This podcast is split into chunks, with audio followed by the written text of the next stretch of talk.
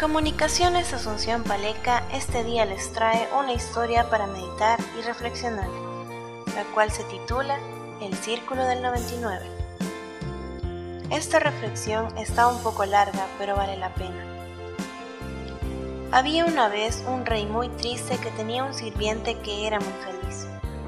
Todas las mañanas llegaba a traer el desayuno y despertaba al rey cantando y tarareando alegres canciones de juglares. Una sonrisa se dibujaba en su distendida cara y su actitud para con la vida era siempre serena y alegre. Un día el rey lo mandó a llamar. Sirviente, le dijo, ¿cuál es el secreto? ¿Qué secreto, Majestad? ¿Cuál es el secreto de tu alegría? No hay ningún secreto, Alteza. No me mientas, sirviente. He mandado a cortar cabezas por ofensas menores que una mentira. No le miento, Alteza. No guardo ningún secreto. ¿Por qué estás siempre alegre y feliz, eh? ¿Por qué? Majestad, no tengo razones para estar triste. Su Alteza me honra permitiéndome atenderlo tengo mi esposa y mis hijos viviendo en la casa que la corte nos ha asignado. Somos vestidos y alimentados. Y además, Su Alteza me premia de vez en cuando con algunas monedas para darnos algunos gustos. ¿Cómo no estar feliz?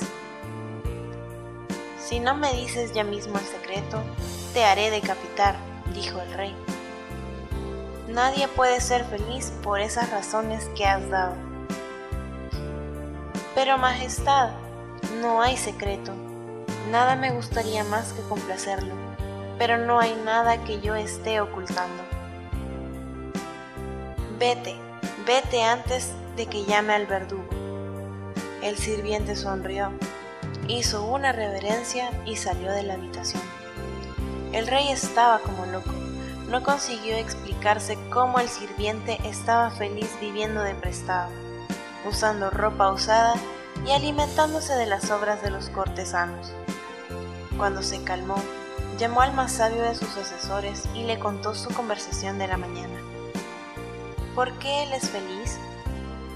Ah, Majestad, lo que sucede es que él está fuera del círculo. ¿Fuera del círculo? Así es. ¿Y eso es lo que lo hace feliz? No, Majestad, eso es lo que no lo hace infeliz. A ver si entiendo. Estar en el círculo te hace infeliz. Así es. ¿Y cómo salió? Nunca entró. ¿Qué círculo es ese? El círculo del 99. Verdaderamente no te entiendo nada.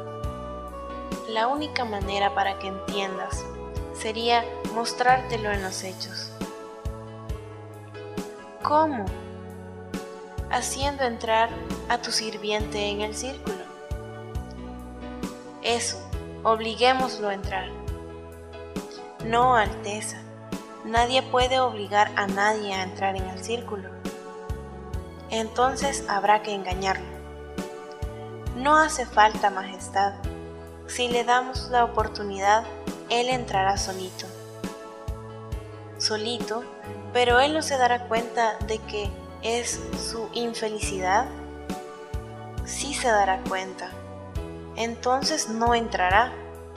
No lo podrá evitar.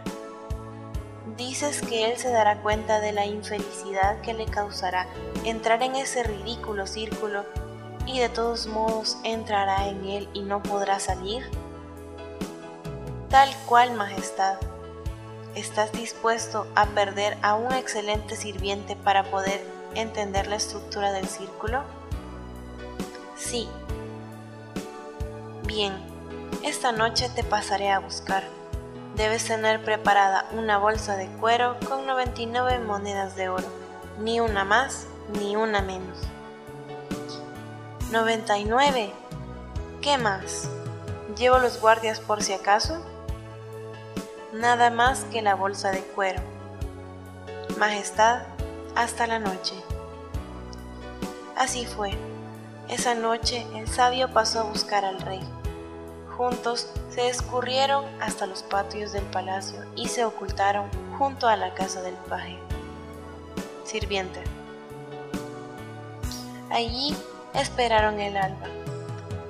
Cuando dentro de la casa se encendió la primera vela, el hombre sabio agarró la bolsa y le pinchó un papel que decía, Este tesoro es tuyo, es el premio por ser un buen hombre. Disfrútalo y no cuentes a nadie cómo lo encontraste.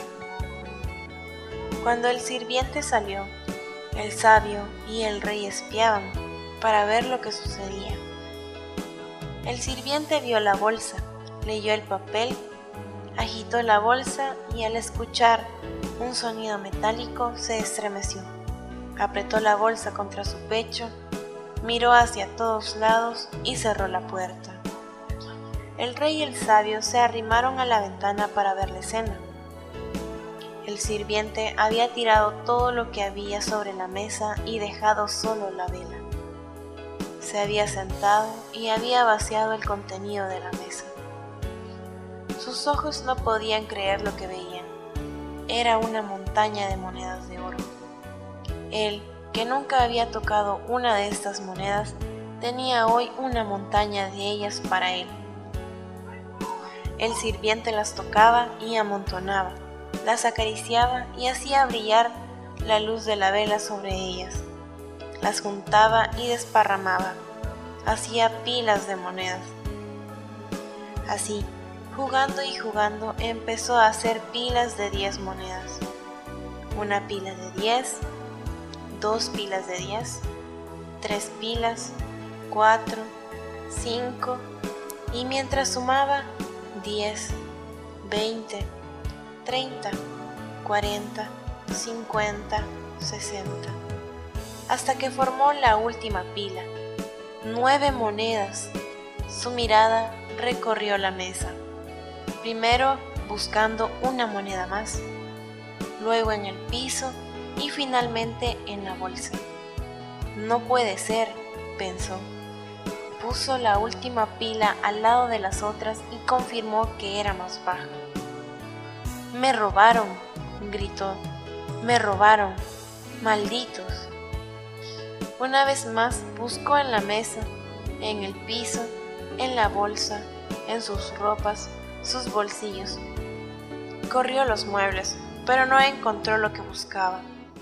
Sobre la mesa, como burlándose de él, una montañita resplandeciente le recordaba que habían 99 monedas de oro. Solo 99. 99 monedas es mucho dinero, pensó pero me falta una moneda. 99 no es un número completo, pensaba. 100 es un número completo, pero 99 no. El rey y su asesor miraban por la ventana. La cara del sirviente ya no era la misma. Estaba con el ceño fruncido y los rasgos tiesos. Los ojos se habían vuelto pequeños y arrugados. El sirviente Guardó las monedas en la bolsa y mirando para todos lados para ver si alguien de la casa lo veía, escondió la bolsa entre la leña. Tomó el papel y pluma y se sentó a hacer cálculos. ¿Cuánto tiempo tendría que ahorrar el sirviente para comprar su moneda número 100? Todo el tiempo hablaba solo, en voz alta.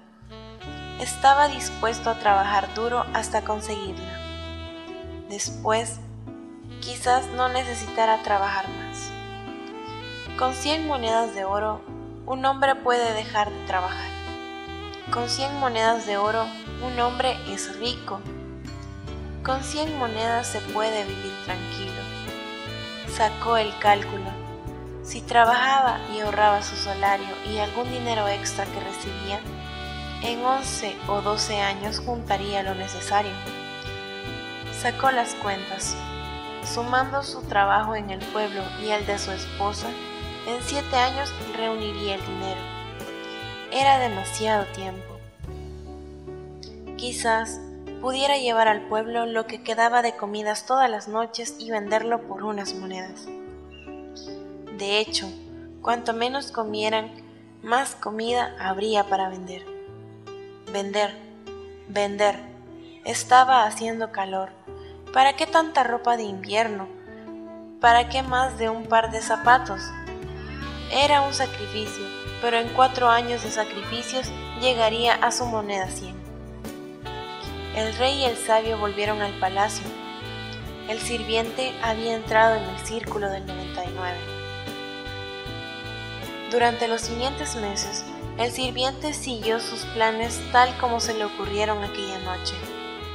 Una mañana, el sirviente entró a la alcoba real golpeando las puertas, refunfuñando de pocas pulgas. ¿Qué te pasa? preguntó el rey de buen modo. Nada me pasa, nada me pasa. Antes, no hace mucho, reías y cantabas todo el tiempo, dijo el rey. Hago mi trabajo, ¿no? ¿Qué querría Su Alteza que fuera su bufón y su juglar también? No pasó mucho tiempo antes de que el rey despidiera al sirviente. No era agradable tener un sirviente que estuviera siempre de mal humor. Reflexión. Ustedes y yo y todos alrededor hemos sido educados con esta psicología. Siempre nos falta algo para estar completos y solo completos se puede gozar de lo que se tiene. Por lo tanto, la felicidad deberá esperar a completar lo que falta.